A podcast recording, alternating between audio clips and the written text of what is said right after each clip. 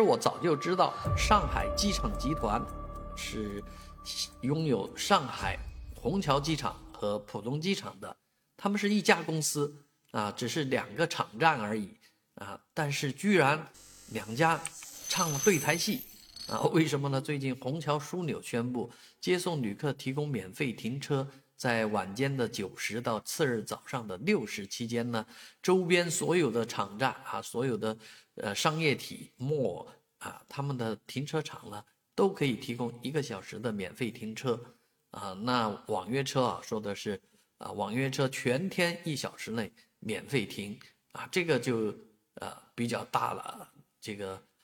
怎么说呢？和这个浦东机场的政策啊，完全相向而行啊，两两头。啊，而浦东机场的禁止网约车的这个政策呢，这两天在经受媒体的拷打，啊，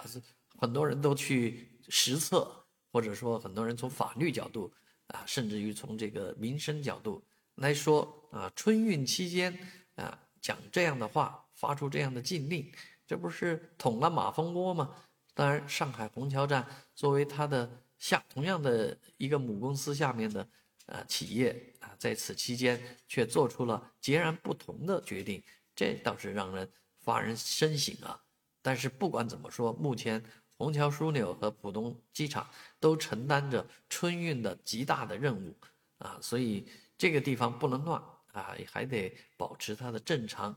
安全、快捷的这个交通安排啊。但是不管怎么说啊，这个现在是一个。要做 GDP 做大 GDP 的时候，而不是做减法的时候啊，应该鼓励各种各样的创业，